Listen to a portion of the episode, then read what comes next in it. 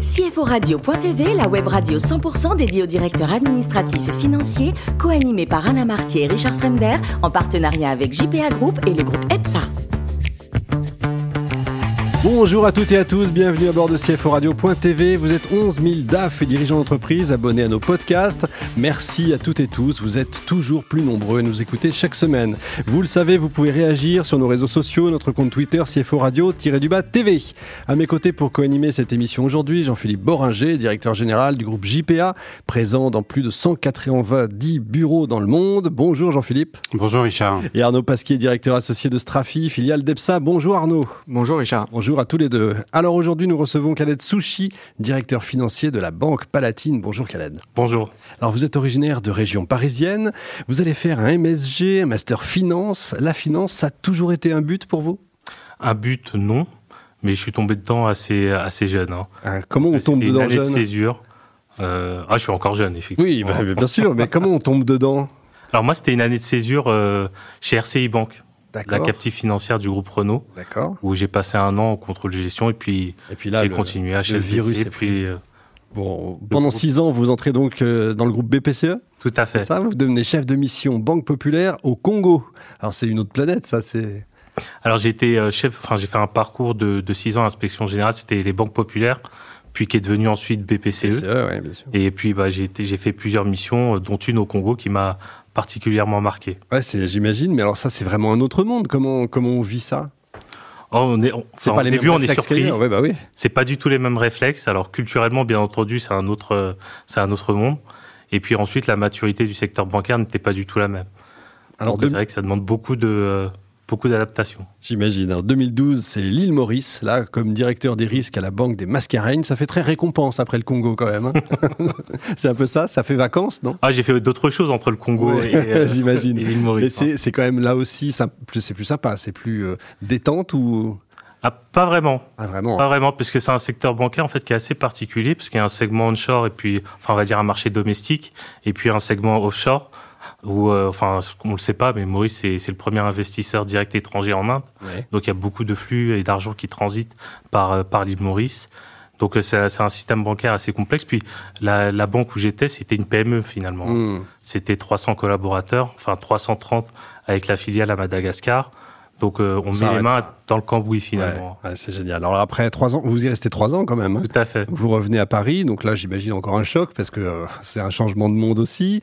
Et en 2018, vous quittez le groupe pour la Banque Palatine. Alors c'est quoi pour ceux qui connaissent pas? Alors, j'ai pas vraiment quitté le groupe parce que la Banque Palatine est une filiale du eh groupe ben, C'est ce que je voulais vous entendre dire. Voilà, très bien. Alors, racontez-nous parce que c'est quoi cette banque quand même?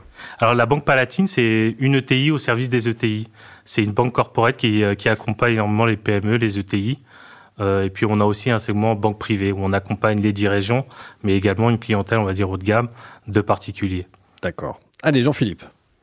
Alors, euh, en tant que banquier sur le financement des ETI, comment, quelle, est, l'approche que vous avez de, vos clients qui ont fait des, un PGE Est-ce que vous considérez que c'est euh, une mesure favorable ou que c'est un endettement supplémentaire qui décote la qualité des, euh, du bilan. Comment vous appréhendez cela?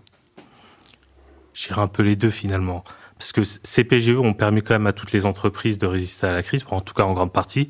Il y a aussi pas mal de TI qui ont fait des PGE entre guillemets de confort. Elles n'en avaient pas forcément besoin pour traverser cette période, mais personne ne savait combien de temps allait durer euh, cette, cette, crise sanitaire. D'ailleurs, on n'est pas véritablement sorti encore aujourd'hui. Et effectivement, c'est de l'endettement supplémentaire. Donc forcément, ça dégrade le, bilan de, des entreprises et ça, enfin, l'endettement augmente. Donc euh, c'est par les deux, mais finalement au global, enfin CPGE c'est positif. Mais vous considérez que c'est une dégradation quand même de, de l'équilibre des comptes? En partie, en après, partie, ouais. en partie. Puis après, ça dépendra forcément des entreprises. Il y a des entreprises qui ont plus de capacité à renforcer leurs fonds propres, alors que, que d'autres l'issue, enfin le terme du PGE sera peut-être un peu plus compliqué. Et aujourd'hui, vous voyez vos clients plutôt euh, investir, faire de la croissance externe ou euh, être un peu attentiste? Bah, On sent que le moral des entreprises euh, revient, que les, projets d'investissement également sont, sont, plus nombreux.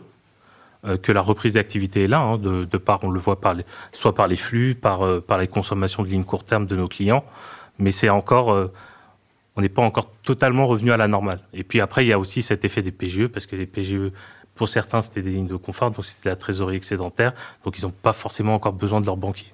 Et le, taux, euh, vous, vous avez participé au, PGE, le taux de, dans votre clientèle de, de, clients qui ont contracté un PGE, il est... Euh, Alors après, ça dépend de, la phase 2 en fait, des PGE, puisqu'en fonction de la durée d'amortissement, hmm. euh, le, taux appliqué à ces, TGE, à ces PGE pardon, n'est pas le même. Mais, en moyenne, pour nous, à l'heure actuelle, mais c'est en moyenne, hein, c'est on est encore très proche de zéro. Oui, d'accord. Arnaud euh, la Banque Palatine est, présente dans les financements LBO. Euh, aujourd'hui, on, note une augmentation des, prix des actifs et, des, leviers. Qu'est-ce que, qu'est-ce que vous en pensez? Disons que 2000, enfin, cette année 2021 est apparemment, enfin, c'est une année assez exceptionnelle pour, euh, pour tout ce qui est private equity. Et, et effectivement, on voit bien que sur, que sur les LBO, on a un peu, enfin, les leviers sont de plus en plus agressifs. On voit des montages de plus en plus agressifs. Donc euh, nous, la Banque Palatine, on continue bien entendu à accompagner nos clients. Euh, on fait une année qui est plutôt très bonne également, euh, mais nous sommes prudents. Nous sommes prudents parce qu'on voit bien quand même que les valorisations, comme vous le soulignez, augmentent. Que les perspectives économiques, il faut quand même qu'on reste prudent et assez conservateur dans notre approche d'un point de vue risque mais ça reste quand même une des activités qui continueront à se développer. Hein. En France, il y a quand même des questions qui se posent en matière de transmission des entreprises. Donc, euh, la question du, LBO et puis plus globalement du private equity est une classe d'actifs qui se, qui se développe. Qui se, d'autant plus qu'on a aussi les taux bas qui font qu'on recherche du rendement. Donc, c'est des, des, actifs qui sont, euh, qui sont recherchés par les investisseurs de manière générale. Une banque, c'est prudent de toute façon, en général. Vous Une banque, c'est prudent. Oui. Je suis d'accord. Ça ne prend pas de risque. Pardon. Et justement, vous mentionniez les, les, les taux bas. Euh, ça fait maintenant 5-6 euh, ans qu'on a des taux négatifs en zone euro. Euh, piloter un, un, bilan bancaire dans, dans un tel contexte, comment on fait? On s'adapte. on s'adapte. Après, c'est vrai qu'on a vu que le, le taux de des, le, le, taux de rendement des crédits diminuait, forcément, puisque la production nouvelle se fait à des taux de sortie qui sont plus bas mais on est aussi accompagné, c'est-à-dire qu'il y a des mesures euh, des banques centrales. Euh, les, les, opérations de financement, ce qu'on appelle les TLTRO, jouent forcément quand on emprunte à taux négatif. Ça permet euh, quelque part d'amortir, au moins en partie. Hein, ça remplace pas la, la production classique. Euh, par exemple, une production de PGE qui se fait après coup de temps finalement.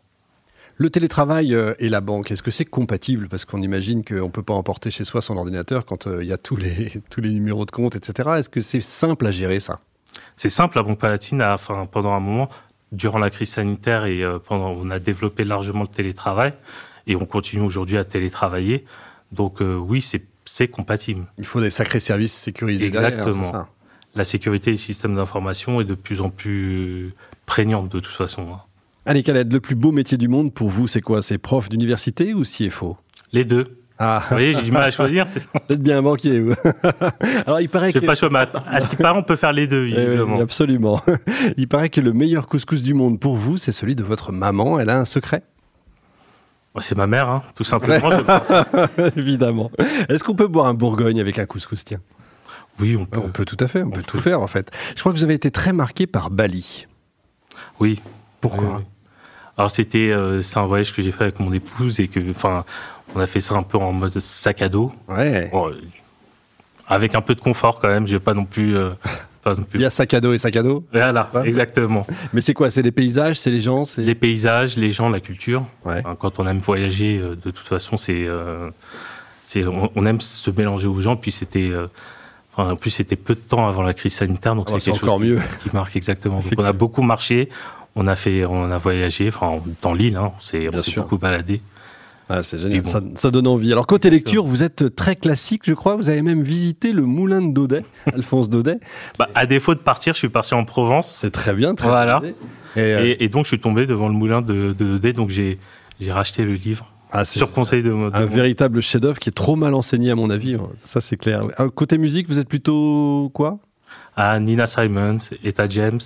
D'accord, les 60 Plutôt soul, exactement. Ah, évidemment. Et enfin, euh, je crois que vous avez pratiqué euh, les arts martiaux? Oui, quand j'étais jeune. C'était la semaine dernière. Ouais. D'accord. Quel type de... Alors j'ai fait, euh, j'ai fait pas mal d'aïkido, du karaté, du judo. D'accord, oui, on va pas vous embêter, effectivement. Merci êtes formidable. Merci également à vous, Jean-Philippe et Arnaud. Fin de ce numéro de CFO Radio.tv. Retrouvez toute notre actualité sur nos comptes Twitter, LinkedIn et Facebook. On se donne rendez-vous mercredi prochain, 14h précise, pour une nouvelle émission.